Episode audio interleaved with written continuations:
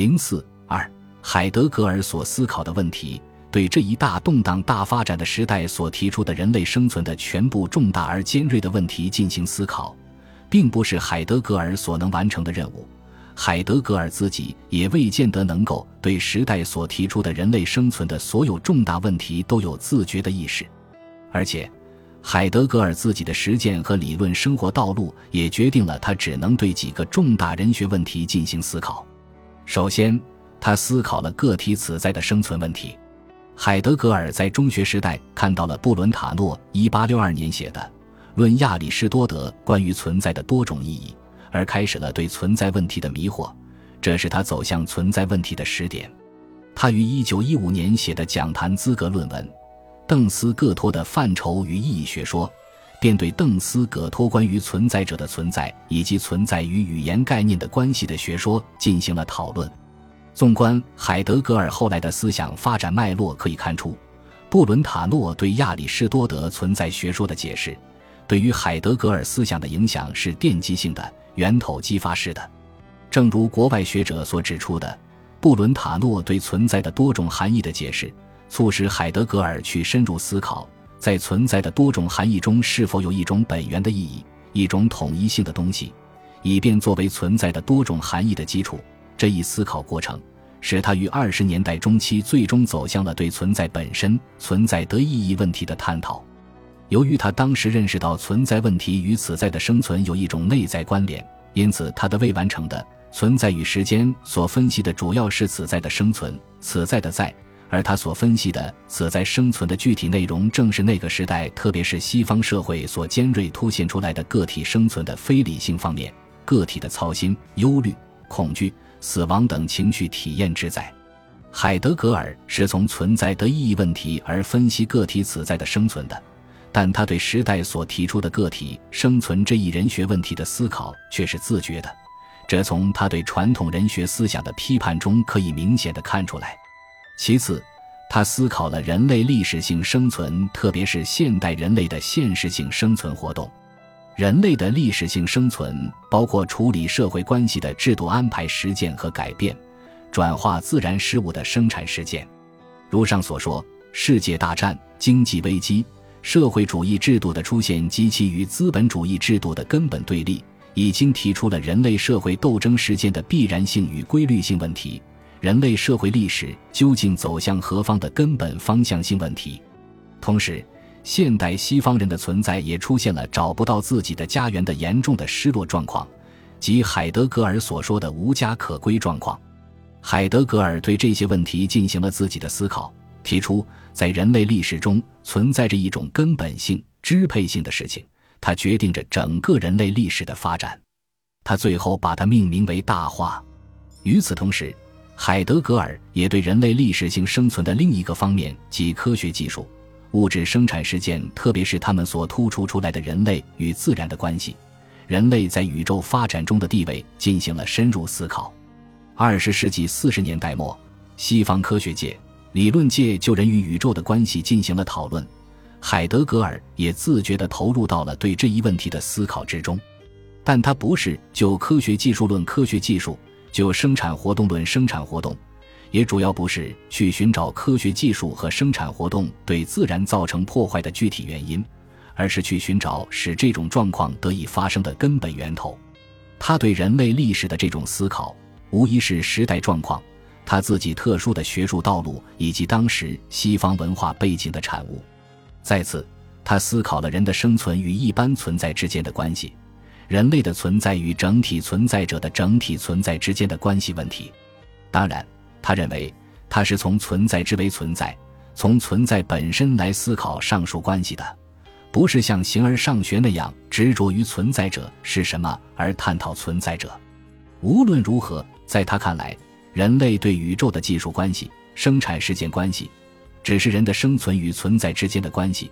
人类的存在与整体存在者的整体存在之间的关系的一个方面，即直接的现实方面。因为人的生存与一般存在之间，人类的存在与整体存在者的整体存在之间，有着深层的内在关联。这就是一般存在规定着人的生存，整体存在规定着人类的存在，而在这种关系中，有着一个更加根本的、支配着一般存在或整体存在的无形的力量，Arenas 在起作用。最后，他思考了人类的艺术、语言、思想等生存方式。应该说，海德格尔对艺术、语言、思想的思考，并不直接来源于时代所提出的人类生存问题，而是来源于这些领域本身的历史发展。艺术、语言。思想是西方哲学从古希腊以来一直在探索的内容。这种探索的主导线索是把人作为理性动物来思考，把艺术、语言、思想等看作世人这一理性动物所独具的能力、表现或活动。这种探索到近代达到了它的巅峰，如。把语言看作是人的精神或理性的表现，这一从古希腊亚里士多德开始提出的语言观，在近代威廉洪堡的语言观中达到了巅峰。把思想看作诗人的本质所在的观点，在德国的康德和黑格尔那里达到了巅峰。把艺术的本质看作是理性的观点，在黑格尔那里达到了它的巅峰。把人作为理性动物来探索的西方理性主义，从现代一开始就被对意志、生命。艺术的非理性主义的探索所代替，随后把语言与思想看作是人的理性本质的观点，又被对语言和思想进行逻辑分析的语言分析哲学和逻辑实证主义所冲垮。然而，语言和思想毕竟是人的生存活动的重要方面，他们总是人的生存方式。他们的本质是什么？他们在人的生存中究竟具有什么作用？他们与人类的生存乃至整个宇宙的存在究竟有着什么样的关系？这些都是必须加以解决的重大哲学问题。如果说从古代到近代的理性主义哲学的确还没有完全解决这些问题的话，那么现代西方语言分析哲学和逻辑实证主义也还没有能够从根本上解决这些问题。在语言方面，现代西方语言分析哲学和逻辑实证主义在分析语言和命题的意义。澄清语言使用的错误和强调语言的正确使用等方面的确做出了贡献，但无论是理想主义语言学派认为理想的逻辑语言能够与世界同构，还是日常生活语言学派认为语言的意义存在于语言的日常使用之中，显然都还没有揭示出语言的本质何在、来源何在。在思想方面，逻辑实证主义试图寻找以往形而上学问题产生的原因。但他对形而上学问题的拒斥态度，使他不可能真正找到形而上学问题产生的原因，不可能真正找到形而上学的本质所在。逻辑实证主义提出，以往哲学的形而上学问题，如物质与精神谁是本源的问题、实体问题，都是经验无法证实的问题，因而是无意义的问题，必须对这些问题加以拒斥。显然，这样的拒斥是难以站得住脚的。一则这些问题并不是在经验中无法证实的问题，二则无法被经验证实的问题不一定就是无意义的问题。由此看来，在西方哲学从近代到现代的历史性转换与现代哲学的发展的进程中，语言和思想的本质问题再次成为迫切需要说明的问题。从海德格尔前后期整个人学思想来看。海德格尔所思考的主要是上述几个方面的人学问题，其他的人学问题他或者没有思考，或者没有去深入思考。事实上，其他的人学问题是现代西方人学的其他思想家提出并予以思考的，如生命哲学对人的生命本质、本能及其实现问题做了探讨，如弗洛伊德主义对人的自然性以及人的自然性与人的社会性的关系做了探讨。如法兰克福学派对个人与社会的关系进行了探讨，特别是对西方社会所存在的压抑人的状况进行了尖锐批判。的确，海德格尔对美国和苏联这两种社会制度进行过某种思考，但他把这两种社会制度的本质都归结为技术统治和民众政治的疯狂。形而上学的看来，俄国和美国是一回事。同样都是无度的技术和少有的民众组织这两个方面的疯狂。